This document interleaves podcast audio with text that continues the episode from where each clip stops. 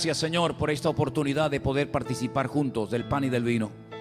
Te ruego Señor que bendigas este momento, este acto, y que tú seas el centro de atención y que recibas toda la gloria y toda la honra en el precioso nombre de tu amado Hijo Jesús. Amén. Y amén. Nos ponemos de pie para participar en esta tarde, hermanos. Y quiero que los hermanos pasen, usted coja su pan, coja su copa en la mano cantamos una alabanza y después juntos participamos y celebramos como iglesia el privilegio de poder recordar la muerte y la resurrección y la venida del Señor Jesucristo. Yo nunca entenderé, Señor, lo que viste en mí para venir a este mundo y morir en una cruz. Cantamos esta alabanza en esta noche juntos. Aleluya.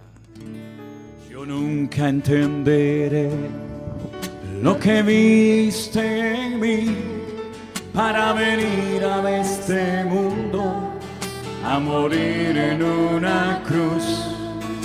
Subiste al Calvario, coronado de espinas, cargando aquella cruz donde te hicieron morir. Y hoy puedo por mí, ocupando mi lugar, tan solo por amor. Quiero que todos sepan que el diablo fue vencido que todos mis pecados su sangre nos limpió. Tenemos que decirle este mundo que se pierde, que hay una esperanza, es Jesús de Nazaret, que resucitó, venciendo a la muerte y que un día volverá a llevarnos con Él. Y hoy puedo decir, por mí, ocupando mi lugar, tan solo por amor. Quiero que todos sepan que el diablo fue vencido, que todos mis pecados su sangre nos limpió. Y hoy puedo decir ocupando mi lugar, tan solo por amor. Quiero que todos sepan que el diablo fue vencido, que todos mis pecados su sangre nos limpió.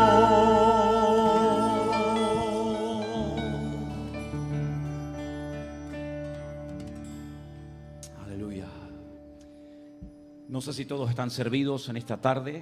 ¿Faltan algunos arriba? Muy bien.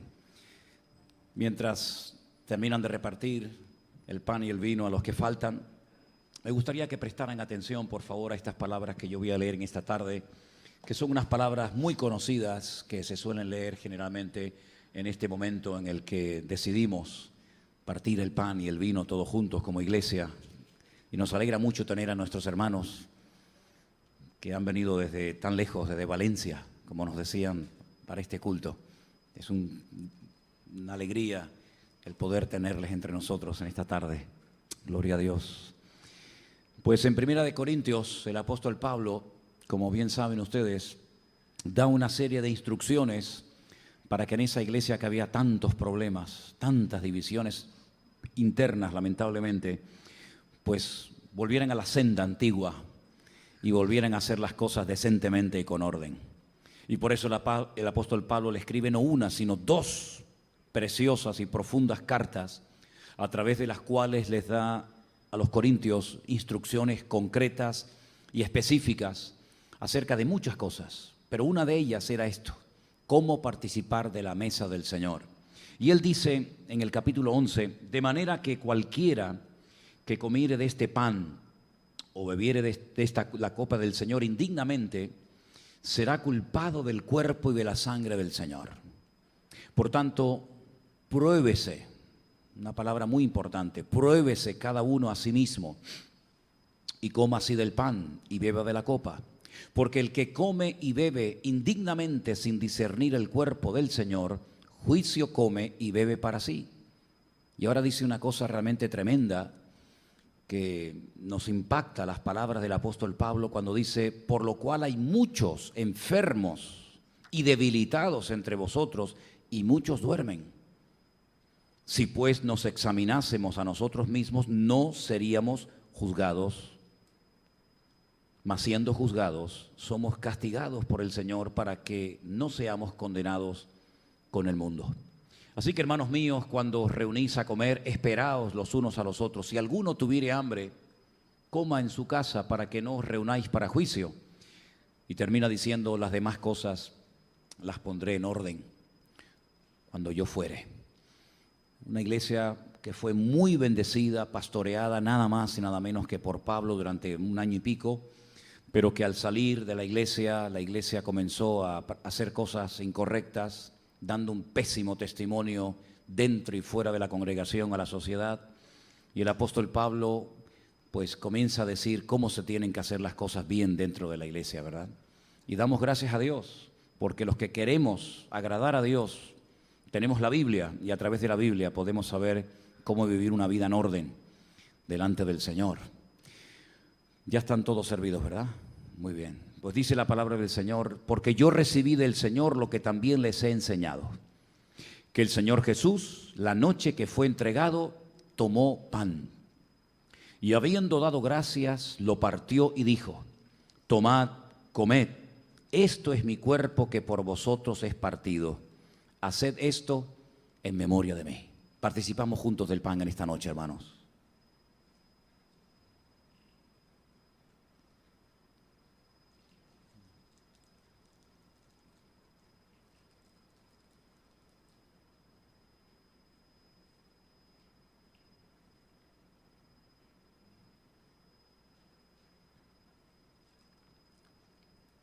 Gloria a Gracias, Señor Jesús. Asimismo tomó también la copa después de haber cenado diciendo, esta copa es el nuevo pacto en mi sangre. Haced esto todas las veces que la bebiereis en memoria de mí. Así pues, todas las veces que comiereis de este pan y bebiereis de esta copa, la muerte del Señor anunciáis hasta que Él venga. Participamos juntos también de la copa, hermanos.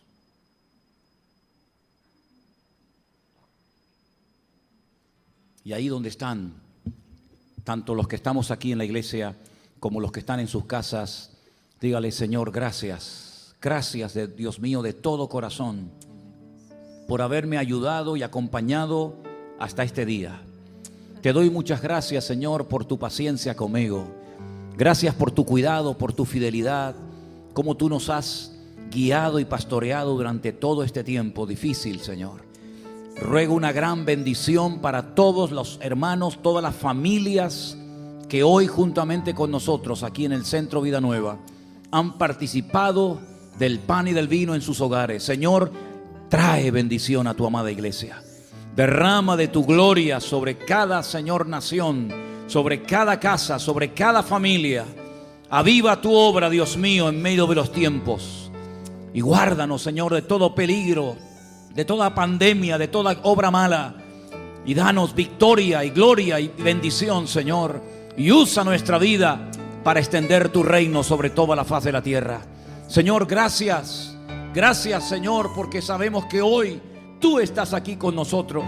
Y yo te ruego, Señor, que bendigas a tantos y a tantos hermanos nuestros que hoy por primera vez en su vida participan del pan y del vino, recordando tu muerte en la cruz del Calvario, aleluya, tu resurrección al tercer día, venciendo a la muerte y sentándote a la diestra de Dios Padre hasta que tú vengas a buscar a tu amada iglesia. Señor, guárdanos y úsanos y renueva las fuerzas. Señor, trae sanidad divina a los que lo necesiten. Y te damos gracias por formar parte de tu amada iglesia de esta gran y hermosa familia de Dios. A ti la gloria y la honra en el precioso nombre de Cristo Jesús. Amén y amén. Aleluya. Gracias Señor. Dele gracias al Señor con sus propias palabras. Levanta tus manos al cielo y dile Señor, te alabo. Aleluya. Señor, a ti la gloria. Señor, gracias Señor. A ti la gloria y la honra, Señor. Aleluya. Bendito seas. Tú eres grande y maravilloso, Señor. Aleluya. Gracias. Hoy puedo decir, dilo conmigo. Y hoy puedo decir que Él murió por mí. Aleluya. Ocupando mi lugar. Tan solo por amor.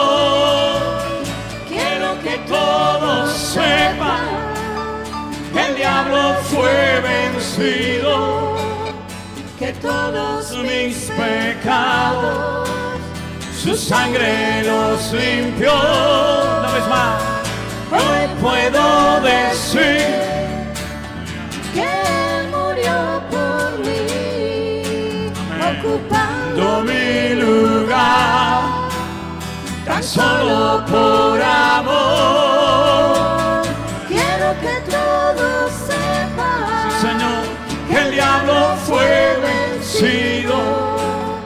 Que todos mis pecados, su sangre los limpió.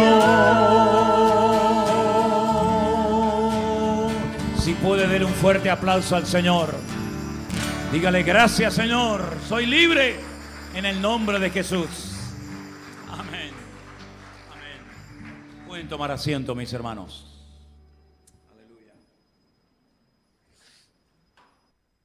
Gloria a Dios. Amén, hermanos.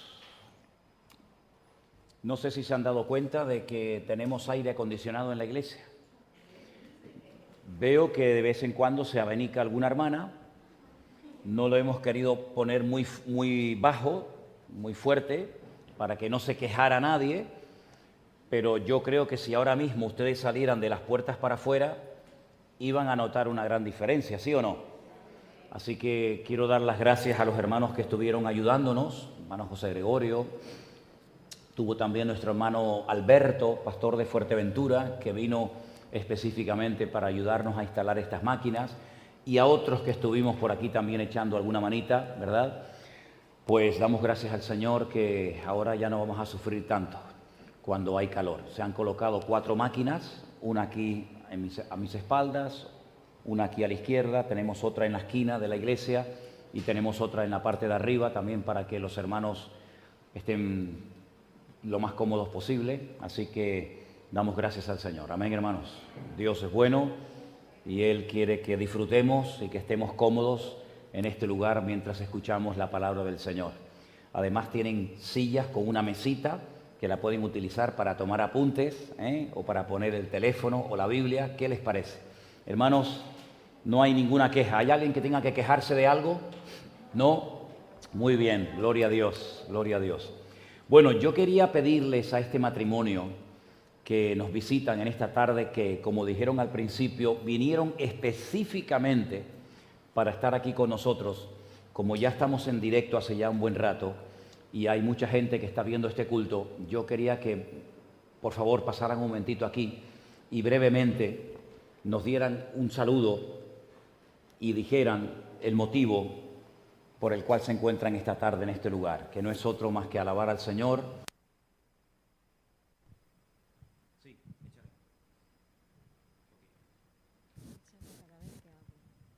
¿Me abres el micrófono este?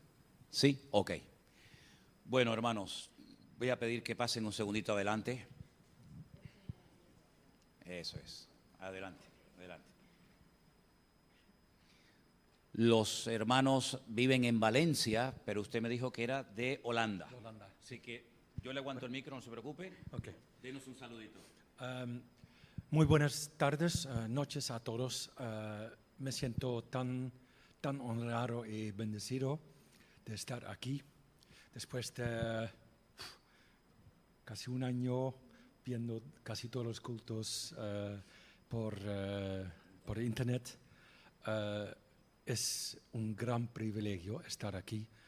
Eh, nosotros sí hemos programado este viaje solo, solo para estar aquí, para conocer al pastor, a la congregación, eh, porque hemos entendido que hay muy, muy pocas eh, iglesias que dicen la verdad, que tienen una sana palabra, eh, sin per- eh, prejuicios, sin nada eh, de esconder.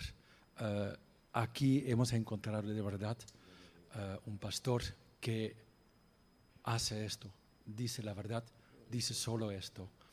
Y ¿qué, qué puedo decir? Bendiciones a usted, a su congregación. Sigue esta, esta maravillosa obra y me siento tan honrado estar aquí. Y solo gracias a Dios. Gloria a Dios. Hermano, ¿usted quiere también decirnos algo? Solo un segundo. Eh, también estoy muy, muy, muy feliz. Y sí, vinimos porque será el regalo de cumpleaños de mi esposo, que está de cumpleaños hoy. Ah, felicidades. Felicidades, un aplauso al hermano. 25 años. Sí. em, felices porque es cumplir un sueño, es cumplir un sueño. De ¿Cómo, todo. cómo nos encontraron por internet? Yo tengo una amiga en Colombia que se llama Viviana y ella me mandó, me dijo, Mari, escucha a este pastor, pero a veces me mandan pastores que no me gustan. Entonces yo dije, qué pereza, pero lo escuché y quedé totalmente enganchada y dije, no, esta es palabra sana, me ha llegado al corazón y comencé a decirle a Hans, vamos a escuchar esta palabra, no tenemos iglesia, no tenemos congre- congregación allá en Valencia y ha sido maravilloso. Para nosotros dos ha sido maravilloso, nada más, no podemos decir más. Pues estamos muy contentos de que los hermanos estén esta tarde aquí y este aplauso es para ustedes con todo el cariño. Y gracias por visitarnos. Gracias, bendiciones. Bendiciones, qué bueno. Qué bueno. Y dice que el que busca, haya. Y el que llama, el que pide, recibe. El que busca, haya. Y el que llama, se le abrirá. Así es. Gloria a Dios. Y cuando buscamos de parte del Señor, buscamos su palabra, el Señor siempre nos pondrá delante la palabra necesaria para poder alimentarnos. Hermanos, dice la Biblia, no es esto de lo que voy a hablar, pero la Biblia dice, mientras escuchaba a los hermanos me venía a la cabeza que en los últimos tiempos, y estamos ya en los últimos tiempos, ¿sí? va a escasear, va a escasear la sana doctrina, la palabra de Dios. Dice que se amontonarán maestros, pero conforme a sus propias concupiscencias, no según un llamado divino, no, no según un deseo de dar palabra sana al pueblo, sino conforme a sus propias concupiscencias, ¿verdad?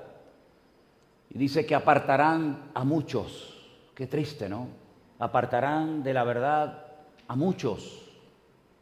Y también ya había dicho el Señor que por haberse multiplicado la maldad, el amor de muchos se enfriaría, mas el que persevere hasta el fin, ese será salvo.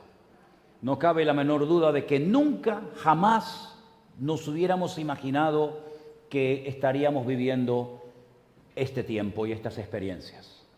Por supuesto, no solamente para mí, sino para todos y para cada uno de nosotros y para todos los que nos ven. Es un tiempo diferente. Es un tiempo que nos faltan calificativos, ¿verdad? Nos faltan palabras para definir. Decimos tiempo raro, tiempo difícil, un tiempo complicado, un tiempo extraño, y podríamos utilizar muchísimas palabras y nos faltarían, porque realmente cuando comenzamos este año 2020, lo que sí les dije, como vengo hace años diciéndoles, que iba a pasar volando. Y miren, ya estamos en septiembre. Y parece que empezamos el otro día del año. Ya llevamos unos cuantos años viendo que, que se nos pasan los años muy rápido. Y este año otra vez se ha pasado muy rápido. Pero nunca hubiéramos imaginado cuando comenzamos el año que estaríamos viviendo una experiencia única en la historia de la humanidad, donde millones y millones y millones de cristianos, pastores, iglesias, hermanos nuestros en la fe, estarían confinados sin poder congregarse, sin poder asistir a sus iglesias, y también hay que decirlo, Muchas iglesias se han cerrado, muchas se han cerrado. También sabemos que en los hogares el Señor a través de las redes sociales ha ido llevando palabra y tenemos un ejemplo en esta tarde. Pero sin lugar a dudas está siendo un tiempo eh, diferente, un tiempo extraño. Y lo peor, entre comillas, es que no sabemos cuánto va a durar este tiempo. Decía al principio, no sé si salió al aire lo que decía, pero no sabemos si el próximo domingo vamos a poder congregarnos aquí otra vez. No lo sabemos. Siempre nos gusta tener todo controlado, ¿no? Todo amarrado y bien organizado. Y a mí me gusta ser una persona organizada y saber lo que toca ahora y mañana, pero ha llegado un momento en el que no sabemos qué va a pasar mañana.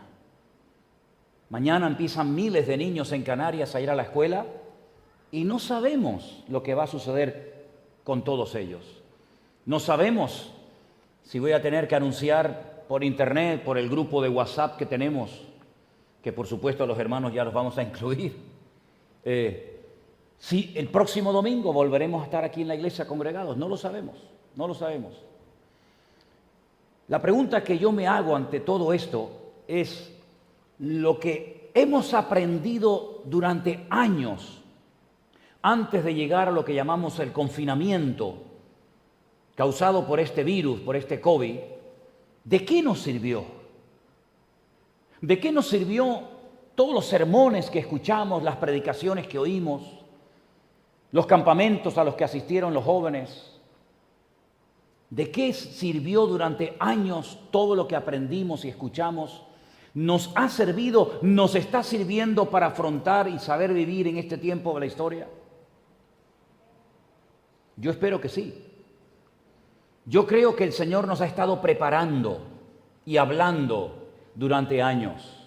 Tal vez no éramos conscientes de por qué el Señor nos estaba preparando y hablando en, la línea en la que nos venía hablando, ¿verdad? Pero yo lo que quiero que tengamos claro es que yo, y eso lo, siento y lo tengo clarísimo, es que yo creo que el Señor nos tiene en un periodo de, de exámenes. Dios está examinando a su iglesia. Y los exámenes, cuando los pone un maestro, no son para él, son para que los alumnos se den cuenta por ellos mismos del conocimiento que tienen o que no tienen. Y a nadie le gustan los exámenes, ¿verdad? Los jóvenes se ponen nerviosos, pero hay exámenes en la vida para todo. Y hay oposiciones. Y si te quieres sacar el carnet de conducir, tienes también que sacar un examen teórico y luego más tarde uno práctico. Y en la vida hay exámenes y pruebas para todo, pero ahora es el tiempo de prueba para su amada iglesia. Yo por lo menos lo siento así. ¿Hay alguien que lo siente así? Pero hay un, hay un versículo que yo sé que todos ustedes conocen de memoria, donde el Señor le dice a una de las iglesias del Apocalipsis, yo te guardaré de la hora de la prueba que ha de venir sobre todas las naciones de la tierra. ¿Lo conocen? Es decir, ya el Señor nos viene diciendo en su palabra hace muchos años, hace dos mil años, que algún día todas las naciones de la tierra serían sacudidas, serían probadas, y la iglesia también. Y el Señor nos promete que nos va a guardar, el Señor nos promete que nos va a cuidar, pero que vamos a pasar por pruebas y por dificultades y nos va a examinar a todos, no nos quepa la menor duda. ¿De qué nos ha servido todo lo que hemos aprendido en estos últimos años? Quiero llevarles en esta tarde al libro de los Hechos, porque ahí es donde vemos por primera vez a los cristianos sin la presencia física y visible del Señor Jesucristo. Es decir, si comenzamos a leer el Nuevo Testamento, el primer libro con, el que nos vamos a encontrar es con el Evangelio de Mateo. Y Mateo lo primero que nos cuenta es el árbol genealógico, los antepasados del Señor Jesucristo hasta llegar a Él. Y después nos habla de la visita de aquellos magos que vinieron de lejanas tierras, y nos da mucha información acerca de cómo fue tentado en el desierto, cómo superó las tentaciones, los versículos que utilizó frente a los ataques del diablo, cómo fue bautizado previamente por Juan el Bautista en el río Jordán, aquel hermoso estudio bíblico, aquella hermosa enseñanza que abarca eh, eh, varios capítulos, capítulos 5, 6 y 7 de Mateo, el famoso Sermón del Monte, que algunos lo han considerado la constitución del reino de los cielos. Así como el Señor en un monte le dio al pueblo de Israel la Torá, la ley, el Señor Jesucristo en los montes de Galilea le da a su, a su pueblo, a los que iban a creer posteriormente en Él, una base, un fundamento que está en el capítulo, ya digo, 5, 6 y 7 de Mateo, donde encontramos cómo orar, cómo ofrendar, cómo perdonar, cómo ayunar, cómo vivir. Y después saltaríamos al siguiente Evangelio, con un estilo literario completamente diferente. No hay versículos del Antiguo Testamento porque los que iban a recibir el Evangelio de Marco no tenían ni idea de lo que eran las sagradas escrituras del Antiguo Testamento, no conocían a los profetas como los judíos los conocían. Y vamos a encontrar a Jesús de una forma muy dinámica, muy rápida, muy activa y sobre todo muy obediente, porque a los romanos les gustaba siempre que la gente les obedeciera en todo lo que pedían. Y después nos adentramos en un evangelio profundo, culto, para mí extraordinario, escrito en un lenguaje muy profundo, el Evangelio de Lucas, porque fue escrito a un tal, a un tal Teófilo, cuyo nombre significa el que ama a Dios o, o el amado de Dios. Y es un estilo completamente diferente. Y finalmente nos encontramos con el extraordinario Evangelio de, de Juan, donde encontramos cosas que si no hubiera Juan escrito esas cosas, nunca las habríamos conocido. El estanque de Betesda. ¿Eso qué es? Juan nos dice en capítulo 5 que hay en Jerusalén un estanque llamado Betesda, a donde iban los enfermos a esperar sanidad, un milagro para su vida. Allí conocemos a la mujer samaritana, que si no hubiera sido por Juan, ni, ni hubiéramos oído nunca hablar de aquella mujer que había tenido cinco maridos y el que ahora tenía no le pertenecía, ¿verdad? Y que iba a unas horas raras a buscar agua para que nadie la viera y allí se entrevista con el Señor y esta mujer va a Samaria y da testimonio y se trae a todo el pueblo junto al pozo de Jacob, pozo que todavía se puede visitar en la ciudad de Nablus o Siquén, como se llama en la Biblia, la capital de Samaria. Y allí nos encontramos con aquel pobre hombre, ciego de nacimiento, al cual el Jesús, el Señor Jesucristo le pone unas bolitas de barro en los ojos y lo manda a otro estanque, que también está en Jerusalén y se puede visitar, el famoso estanque de Siloé, donde entra y corre el agua. Si lo es significa el enviado y lo manda al enviado, ¿verdad? Como algo profético de que el enviado de Dios es el que te va a abrir los ojos para que puedas conocer la verdad. Y allí vemos el extraordinario milagro de, del Señor Jesucristo de resucitar, de levantar de la muerte a un muerto que había estado cuatro días muerto, fuera de toda posibilidad humana de milagro. Allí llega el Señor rompiendo la norma, la tradición rabínica que decía que un muerto no puede volver a la vida después de tres días porque el alma se va y nunca más vuelve hasta el día postrero, el día de la resurrección. De ahí que cuando el Señor Jesucristo le dice a María y a Marta, ¿tú crees lo que estoy diciendo? ¿Tú crees que yo soy? ¿Tú crees que yo soy la resurrección y la vida y que tu hermano resucitará? Le dicen, claro que lo creemos sin ningún problema y creemos también como buenas judías que somos que nuestro hermano resucitará, pero no hoy, no aquí, sino en el día postrero, a largo plazo. Y todo eso nos lo cuenta Juan. Y ya se nos va la figura físicamente hablando del Señor Jesucristo y cuando llegamos al libro de los Hechos vemos que Él los saca fuera, los bendice y mientras lo ven ascender, unos ángeles se le acercan y le dicen, ¿por qué miráis al que se os ha marchado? Este mismo Jesús que se ha marchado volverá algún día a vosotros. Pero antes de irse les dijo, vuelvan a Jerusalén. Ninguno de los discípulos era de Jerusalén, ninguno. Eran galileos, del norte del país. Se tardaba más de una semana caminando en llegar a sus casas. Pero el Señor no les dice, vuelvan a sus casas, vuelvan otra vez a la pesca, vuelvan otra vez a lo de antes. No, sino dice, quédense en Jerusalén. Una locura, un disparate, quedarse en Jerusalén, lo más peligroso del país. Allí les dice que se queden. Allí estaba Anás, allí estaba Caifás, allí estaba Poncio Pilato, allí estaban todavía aquellas cruces que se habían levantado en el monte Moría, en el monte de la Calavera, perdón. Y allí estaban los peores enemigos del Evangelio, los escribas, los, los saduceos, los fariseos. Y les dice, pero tienen que quedarse aquí. y tienen que quedarse aquí no de brazos cruzados, perdiendo el tiempo, mirándose el ombligo, sino tienen que quedarse aquí esperando la promesa del Padre. ¿Qué promesa era esa? Una promesa que Dios había dado en la antigüedad a través del profeta Joel. La tenemos en la Biblia. El Señor decía en los postreros días, dice el Señor, derramaré de mi espíritu sobre toda carne. Eso era algo impensable, sobre toda carne.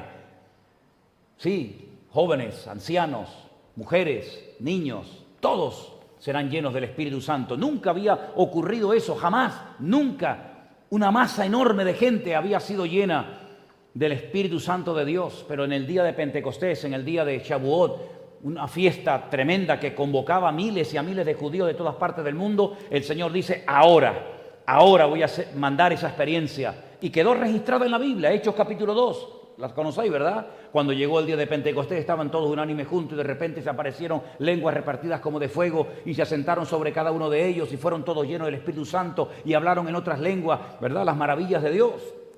¿Por qué esa fiesta? Porque era una fiesta que convocaba a multitudes, a miles y a miles de judíos de todas partes del mundo, partos, medos, elamitas, cretenses, árabes, prosélitos, aquí residentes. Allí estaban, allí en ese día, el día que celebraban ellos, ellos celebraban no el derramamiento del Espíritu Santo, sino que ellos recordaban que tal día como ese, el Señor había en el monte Sinaí dado a Moisés la Torá, las tablas de la ley y los 613 mandamientos.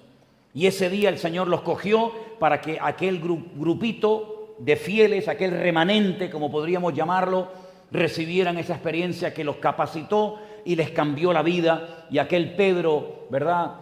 Asustado y aquel Pedro atemorizado ante aquella palabra de aquella chica, tú eres también uno de ellos porque hablas como ellos, es el primero que se levanta y dice, eh, un momento, vamos a dejar las cosas bien claras. Primeramente son las nueve de la mañana, no estamos ebrios como vosotros suponéis, sino que esto es lo profetizado y ahí comienza a dar un, un testimonio tremendo. Y ese día, la primera cosecha de almas que reciben el Evangelio, ni Cristo había tenido tantos resultados con una sola predicación. Pero es que el Señor dijo, cosas mayores que las que yo hice haréis.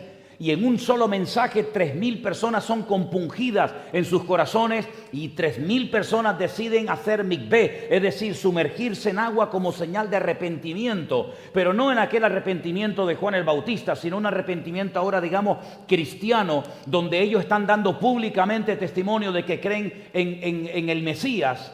Y entonces, a partir de ese momento, en Jerusalén comienzan a haber una serie de cambios sociales, políticos, económicos, religiosos de toda índole. Hasta el punto que cada día, cada día, no cada semana ni cada año, sino cada día, dice que se añadían más y más y más y más personas al grupo de los discípulos y de 120 pasaron a miles y a miles y a miles de personas. Y era algo maravilloso ver que el Señor no estaba de una forma física, palpable, tangible, como lo vemos en Mateo, Marco, Lucas y Juan, pero a través de su Espíritu Santo, a través de Pedro, de Santiago, de Juan, de Tomás, a través de la iglesia, el Señor comienza a hacer cosas increíbles que ni siquiera en el ministerio de Cristo se vieron. Como por ejemplo la sombra de Pedro caminaba y al posarse sobre la gente enferma eran sanados. ¿Cómo me gustaría ver esos milagros hoy en día? ¿Cómo me gustaría y perdonen, no es, no es orgullo, es simplemente el deseo de ver la gloria de Dios, como me gustaría a mí. No sé ustedes, pero a mí me gustaría muchísimo pasar por la calle cuando mi sombra pase por un enfermo, que se sanara. ¿Por qué no? ¿Por qué no? Las cosas comenzaron a ponerse difíciles, porque después de una gran victoria, detrás, después de una gran bendición, generalmente viene un periodo de prueba donde el diablo va a querer arrebatar la bendición que has recibido y arrancar de tu corazón las experiencias hermosas que se grabaron a fuego en tu corazón en el tiempo de gloria. ¿Y saben lo que pasó? Que un día en el capítulo 3 del libro de los Hechos se van al templo a orar, como cualquier otro día, a la hora, las 3 de la tarde, los judíos oraban tres veces al día. Eso ya venía de los tiempos del profeta Daniel, incluso antes.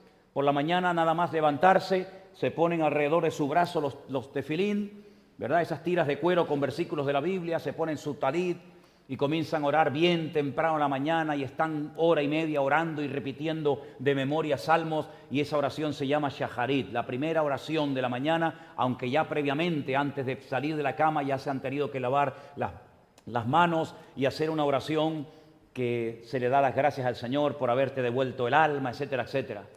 Pero luego al, al mediodía, tres, tres y media de la tarde, vuelven otra vez a orar una oración que se llama Minjá, y finalmente antes de irse a la cama a dormir por la noche con la caída del sol, vuelven a hacer otra oración cargada de montones de palabras y de salmos y, y, cosas, una oración que se llama la Arbit, donde tienen que ponerse con los pies juntos, así, sin moverse, y dicen, aunque pase el rey por delante tuyo, no tienes que inmutarte porque estás orando y clamando al rey de reyes y al Señor de los señores. Y una tarde fueron al templo a orar dos discípulos, Pedro y Juan. No tenían templo, no tenían congregación, no tenían aire acondicionado, no tenían internet, pero tenían unas ganas tremendas de tener comunión con su Dios. ¿Y a dónde se van? Al lugar donde la gente hacía la oración, al templo. Y dice que cuando van a entrar al templo, en el capítulo 3, dice que allí se encuentran a un cojo, a un paralítico que lleva así toda la vida esperando recibir limosna y ellos le dicen algo tremendo, una congregación de miles y miles y miles y miles de personas, las personas más influyentes, las personas más poderosas de todo un país, le dicen al pobre paralítico, no tenemos ni plata ni oro, más lo que tenemos te lo vamos a dar. Y ahí se produce un milagro tremendo. Ya no es el Señor que lo hace en persona, sino es Pedro y Juan que orando por él lo, lo levantan y al momento se afirmaron sus pies y tobillos y saltando se puso en pie y entró con ellos al templo andando, saltando y alabando a Dios y todo el pueblo le vio andar y alabar a Dios. Y reconocían que aquel era el que se sentaba a la puerta del templo, la hermosa, y se llenaron de asombro y de espanto por lo que había sucedido. ¿Creen ustedes, ustedes que esto trajo regocijo al, al, liderazgo religioso de Jerusalén? ¿Creen ustedes que Anás y Caifás dijeron, gloria a Dios? Qué maravilla. Nosotros ahora podremos ir a estos hombres para que oren por nosotros y sanarán nuestras enfermedades y nuestras dolencias. Todo lo contrario. Esto comenzó a traer una serie de cambios a la vida de la iglesia. Y por eso llevo ya meses y tal vez, sí, semanas y meses hablando acerca de los cambios que se han ido produciendo en nuestras vidas. Cambios tremendos que se han producido en tu economía. Cambios que se han producido en la iglesia la iglesia no es lo que era hace unos meses atrás, ya hemos cambiado completamente el saludo, las mascarillas, el gel, los pies, los niños, no toques, cuidado, levántate, limpia. Cambios que se han producido en España. España no es ni la sombra del país que era hace unos años atrás. Son unos cambios tan rápidos, tan bruscos, y ellos también tuvieron que adaptarse a los cambios, porque de ser personas admiradas y queridas, ahora resulta que se despierta un celo y una envidia en Jerusalén hasta el punto que quieren matarlos y haciendo un mal uso de la autoridad como, sacerdotes que eran, les prohíben y los amenazan para que bajo ningún concepto sigan predicando y orando por los enfermos y haciendo maravillas en el nombre de Jesús. En Hechos capítulo 4, versículo 18 dice, llamándoles o llamándolos, les intimaron que en ninguna manera hablasen ni enseñasen en el nombre de Jesús ¿Qué ocurriría? ¿Cómo reaccionaríamos los cristianos evangélicos de España y de otras naciones del mundo si nos prohibieran de la noche a la mañana, bajo amenazas, que predicáramos el Evangelio? ¿Cómo reaccionaríamos? Si nos amenazaran con meternos en la cárcel, ¿cuántos vendríamos a los cultos? ¿Cuántos preferirían quedarse en casa a orar? ¿Cuántos preferirían quedarse en casa y no venir y exponerse a que nos pudiera llevar la policía a una comisaría y nos inflaran a palos y nos cerraran la iglesia y hasta quién sabe, alguno de nosotros perdiera la vida? Es decir, de la noche a la mañana, de salir por las calles con toda libertad a predicar y a orar por los enfermos y a dar testimonio de Jesús, ahora los amenazan y le dicen bajo ningún concepto, no quiero no queremos que sigan hablando ni enseñando en el nombre de Jesús. ¿Cómo reaccionaron ellos?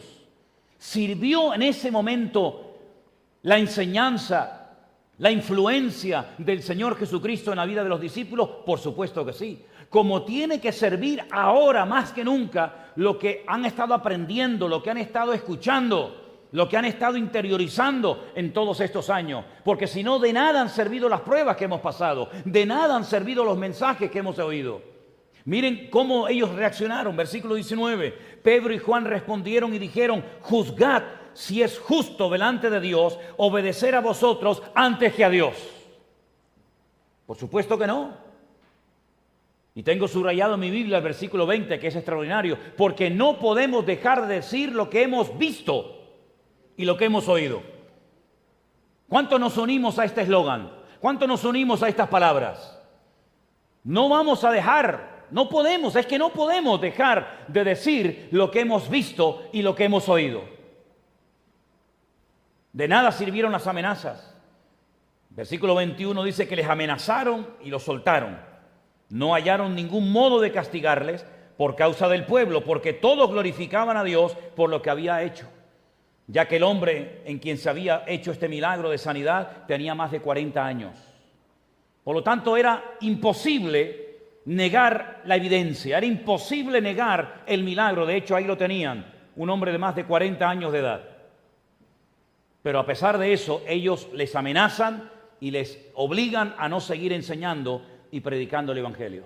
Esto es lo que pasó en privado en la vida de Pedro y de Juan, pero y ahora cuando estos hombres de Dios van al culto, cuando estos hombres se reúnen con la iglesia, ¿qué le cuentan a la iglesia? ¿Le ocultan la verdad para no poner nerviosos a los hermanos? Le dicen, no, tranquilo hermano, no ha pasado nada. Nos han felicitado, están contentos con nosotros, dicen que sigamos, que sigamos adelante que están muy contentos de ver las maravillas que el Señor está haciendo en Jerusalén. No, no ocultaron la realidad. Dijeron, miren hermanos, puestos en libertad, verso 23, vinieron a los suyos y contaron todo lo que los principales sacerdotes y los ancianos les habían dicho. Todo se lo contaron, todo. Y ellos, habiéndolo oído, alzaron unánimes, unánimes la voz a Dios y dijeron, soberano, Señor, Tú eres el Dios que hiciste el cielo, la tierra, el mar y todo lo que ellos hay. Que por boca de David tu siervo dijiste, ¿por qué se amotinan las gentes y los pueblos piensan cosas vanas? Se reunieron los reyes de la tierra y los príncipes se juntaron en una contra el Señor y contra su ungido, contra su Cristo.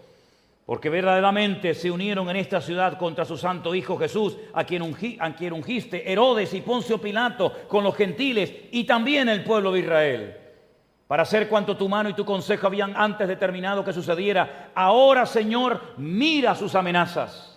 Concede a tus siervos que con todo denuedo hablen tu palabra. No se achican, no se amedrentan, no se asustan. Al contrario, piden más fervor, más denuedo en la palabra.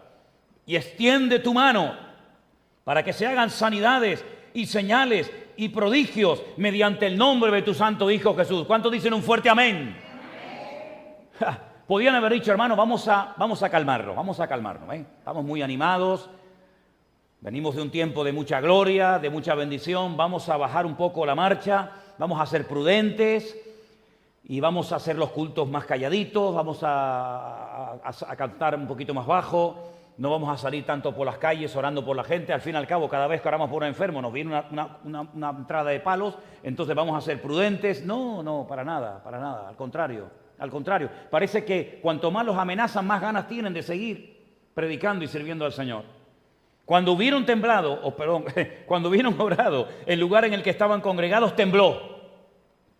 Y todos fueron llenos del Espíritu Santo y hablaban con denuedo la palabra de Dios. Yo quiero volver a estos tiempos. ¿Cuántos dicen amén?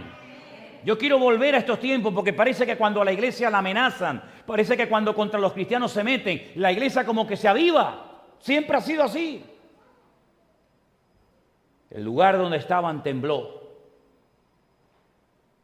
Qué lindo sería que un día estuviéramos orando y que el edificio temblara y que todo el mundo se enterara de que el motivo del temblor es que los cristianos que están debajo del edificio están orando. Sería tremendo, ¿verdad? Sería algo increíble. Bueno, siguieron predicando la palabra, siguieron adelante, seguían los cambios, seguían los milagros dentro y fuera de la iglesia.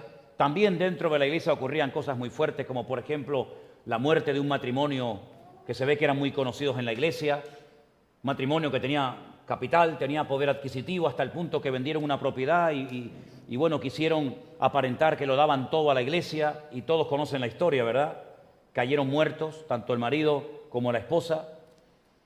Pero saltamos al capítulo 5, verso 17, donde dice, y entonces levantándose el sumo sacerdote, sí, no había mayor autoridad en Israel que el sumo sacerdote. Este era el jefe de todo el Sanedrín. El Sanedrín estaba compuesto por más de 70 varones, que eran los que decidían las normas, los que ponían los horarios, las fiestas, las celebraciones, eran los que decidían por, por los demás.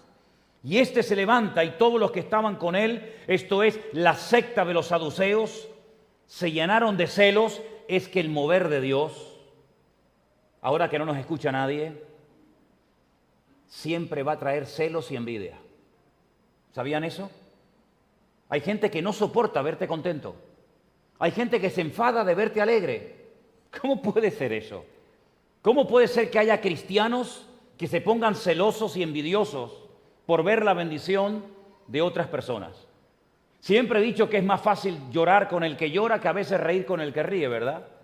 Porque hay como una compasión, hay como una lástima, un dolor cuando vemos a, alguien que tropieza o a alguien que sufre, pero gozarnos con la bendición y con la alegría y con la forma como Dios está usando a esa persona, como que cuesta, ¿no?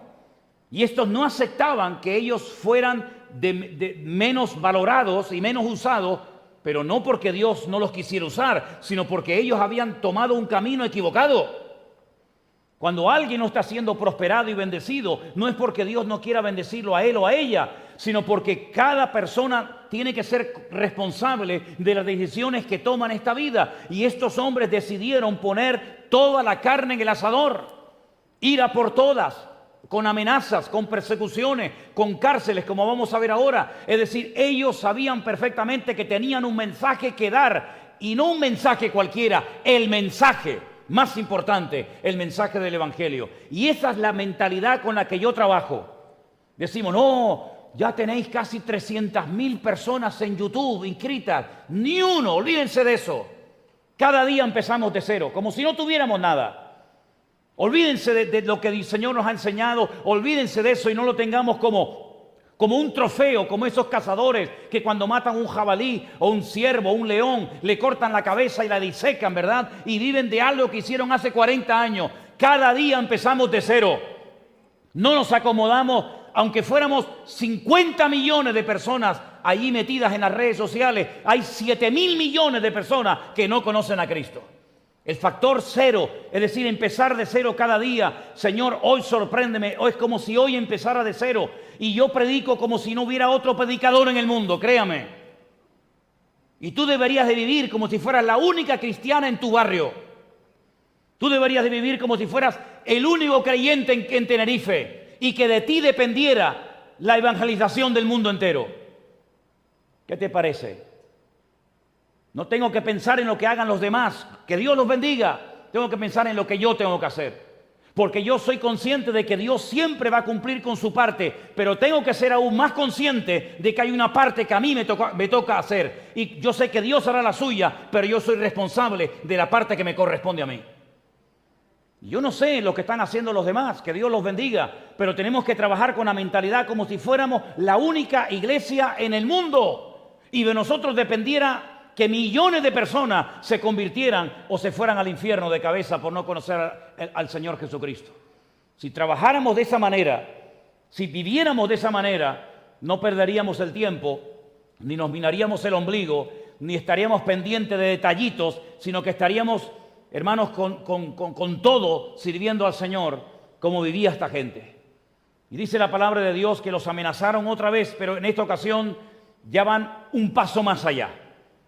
En el versículo 18 dice que le echaron mano a los apóstoles y los metieron en la cárcel pública. Es decir, lo primero fue una amenaza, a ver si aflojan, a ver si se callan, a ver si se asustan. Nada, un fracaso, no consiguieron nada. Al contrario, se animaron más todavía. Ahora un paso más allá, los meten en la cárcel. Pero ¿qué pasa cuando los meten en la cárcel? ¿Se acabó todo? ¿Logró el mundo taponar y silenciar la voz de la iglesia? Al contrario, hermano, por un camino vendrán y por siete huirán. ¿Cuántos dicen amén?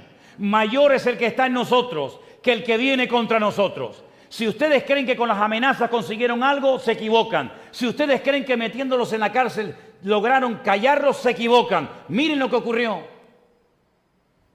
Más un ángel del Señor, abriendo de noche las puertas de la cárcel, sacándolos, dijo, id y puestos en pie en el templo, anunciad al pueblo todas las palabras de esta vida. Es increíble. Habiendo oído esto, entraron de mañana en el templo y enseñaban.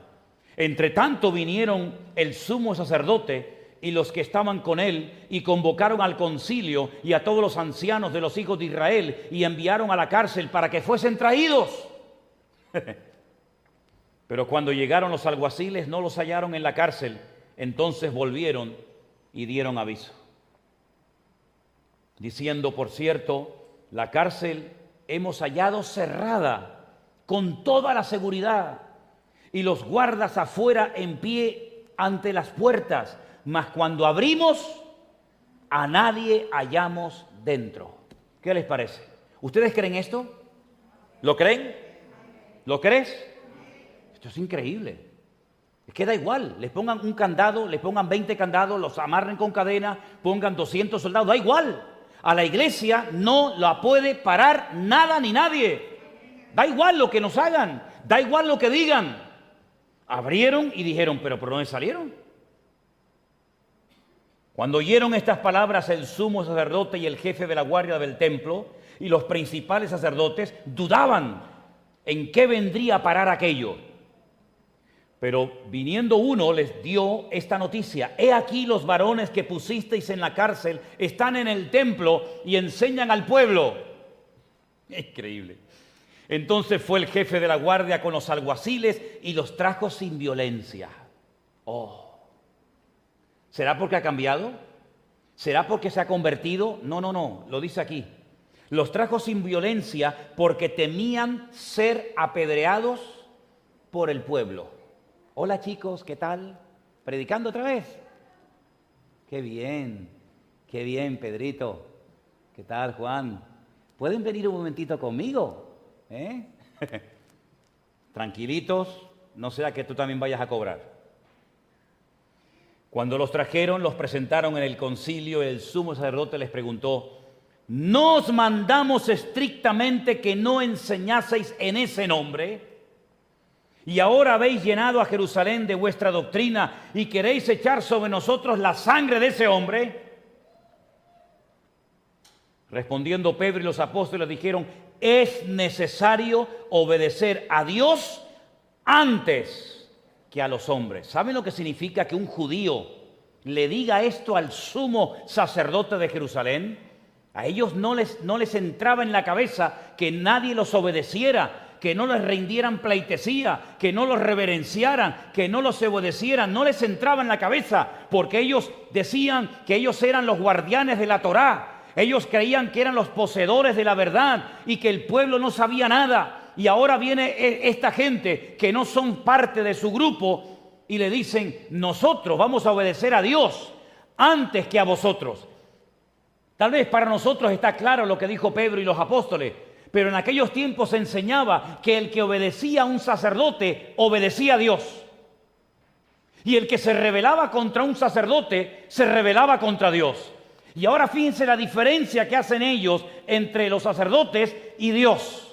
Ellos dicen, nosotros obedeceremos a Dios antes que a los hombres, como diciendo, ustedes no tienen nada que ver con Dios. Eso para ellos fue algo que no podían soportar. Y ahora otra vez les predican, otra vez aprovechan la oportunidad para dar testimonio, pero aparece en escena aquel hombre que preparó al apóstol Pablo, al maestro del apóstol Pablo, que era nieto de un tal Gilel, que fue uno de los rabinos más grandes que jamás ha existido en la historia del pueblo de Israel. Entonces se levanta este hombre llamado Gamaliel, verso 34, doctor de la ley, venerado de todo el pueblo, mandó que sacasen fuera por un momento a los apóstoles y luego les dijo, varones israelitas, Mirad por vosotros lo que vais a hacer respecto a estos hombres. Porque antes de estos días se levantó Teudas, diciendo que era alguien. A este se unió un número como de 400 hombres, pero él fue muerto y todos los que le obedecían fueron dispersos y reducidos a nada. Después de este se levantó Judas el Galileo en los días del censo y llevó en pos de sí a mucho pueblo. Pereció también él y todos los que le obedecían fueron dispersados. Y ahora os digo, escuchen, apartaos de estos hombres y dejadlos, porque si este consejo o esta obra es de los hombres, se desvanecerá. Mas si es de Dios y era de Dios, no la podréis destruir. ¿Cuántos dicen amén?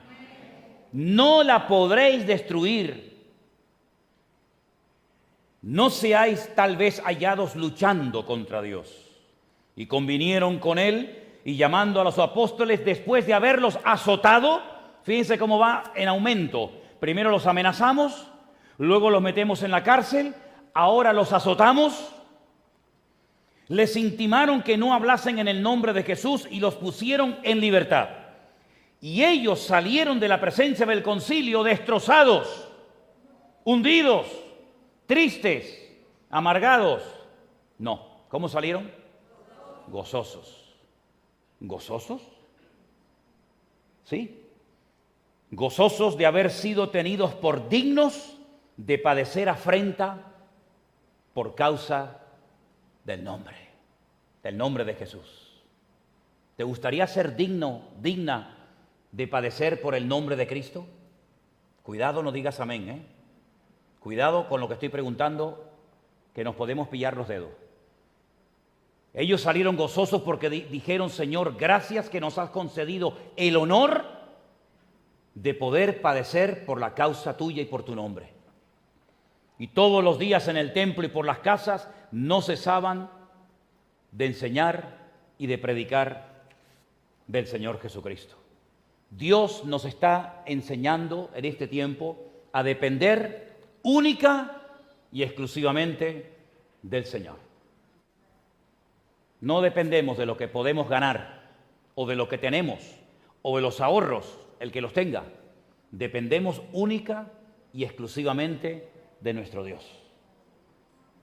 Y si ponemos nuestra confianza en el Señor, el Señor nos cuidará y nos ayudará como siempre ha ayudado a los hombres y mujeres que han depositado su confianza totalmente en el Señor. ¿Cuántos dicen amén? Esta gente no lo tuvo fácil, hermanos. Todo empezó muy bonito. El día de Pentecostés hablaron en lenguas, multitudes se convertían, enfermos sanados. Sí, pero espera, espera, espera, que hay más capítulos. La serie sigue.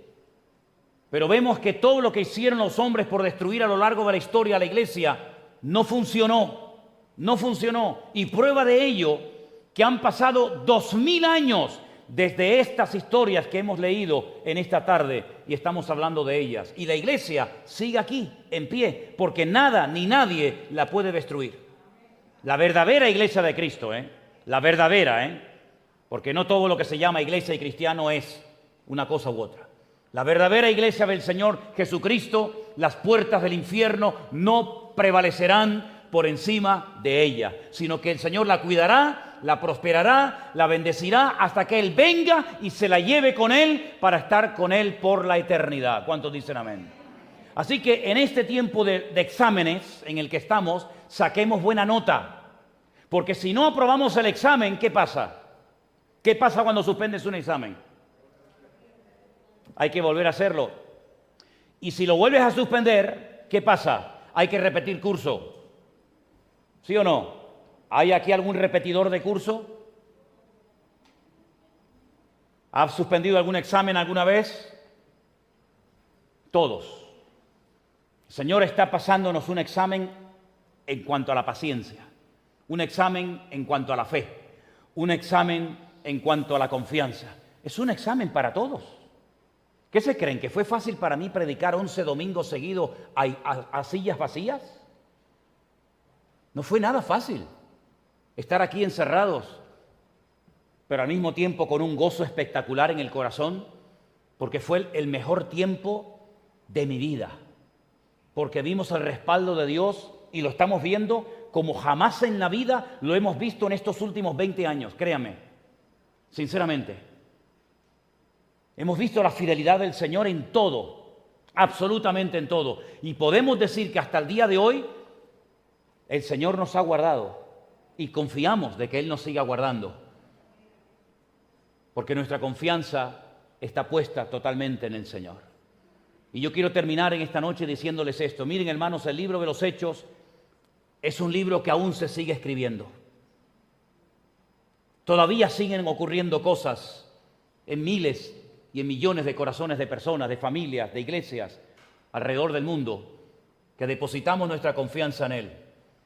Y no sabemos lo que va a pasar la próxima semana, no sabemos lo que va a pasar con los niños cuando empiecen esta semana a ir a la escuela, no sabemos nada, pero solamente sabemos una cosa y lo tenemos clarísimo, que este es nuestro tiempo, esta es nuestra hora, yo siento y lo dije en un mensaje que Dios ha dicho, ahora, ahora. Y siento en mi corazón que ha llegado el momento de, demostrarle al Señor todas aquellas cosas que hemos confesado y predicado y, enseñado durante años y años. Ahora ha llegado el momento de decir, la fe que tengo me sirve para esta hora. Aquel conocimiento y aquellos versículos y aquella experiencia y, el superar aquellas pruebas me ha servido para prepararme para esta hora. Y el Señor no nos va a abandonar. El Señor está a nuestro lado. Y el Señor va a cuidar de nuestra vida y de todos y cada uno de los detalles de nuestra existencia. ¿Cuántos dicen amén? Vamos a orar en esta tarde diciéndole gracias, Señor. Gracias, Señor, de todo corazón. Solamente me sale esa palabra de mi boca. Gracias. Gracias, Señor. Gracias, Señor. No hay otra palabra. Es la mejor palabra que podemos utilizar. Gracias, Señor, por habernos cuidado, por haber suplido nuestras necesidades, por la comida, por la salud. Gracias, Señor. Gracias, Señor. Por los hermanos que nos visitan esta noche. Gracias por los miles y miles y miles de hermanos que hemos podido conocer en esta pandemia, en este confinamiento, que si no hubiera sido por esto nunca los hubiéramos conocido. Gracias por las cientos de personas, dame monitor por favor, cientos de personas que han aceptado y conocido el Evangelio en, estos en estas semanas. Cientos y cientos de personas que han salido de muchos lugares donde no estaban siendo alimentados pero que ahora se han enamorado de ti, Señor, y de tu palabra también. Gloria a Dios. Gracias, Señor, por las puertas que has abierto en el mundo entero. Gracias por la obra maravillosa que estás haciendo, Señor. Síguenos cuidando, Padre Santo. Cuida de los niños, cada uno de los niños de esta iglesia que van a comenzar mañana en la escuela. Cuídalos, Señor. Cuídalos, Padre. Cuídalos, Señor. Que no vengan contagiados, Señor, que no vengan ninguno de ellos contagiados. Danos salud, danos fortaleza física, guarda nuestra mente, Señor. Danos memoria, danos capacidad de retener la enseñanza. Que saquemos buena nota, Señor, en esta hora de prueba. Que saquemos buena nota, Dios. Que no te fallemos, Dios mío. Que no te fallemos, Señor. Oh, bendito sea tu nombre, Señor Jesús. Bendito sea tu nombre, Señor. Oh, gloria a Dios. Dale gracias al Señor ahí donde estás. Dale gracias al Señor. Dile gracias, Señor. Gracias, Señor. Gracias. Gracias.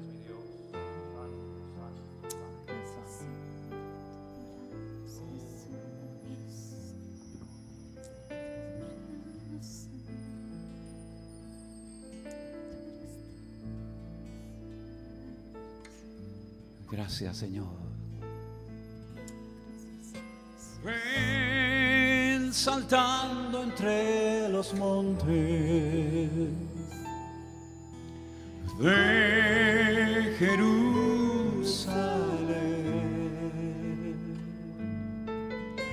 Soy tu novia apasionada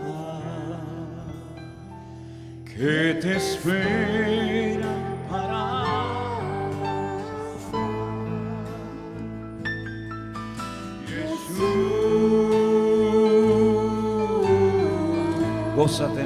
el Señor.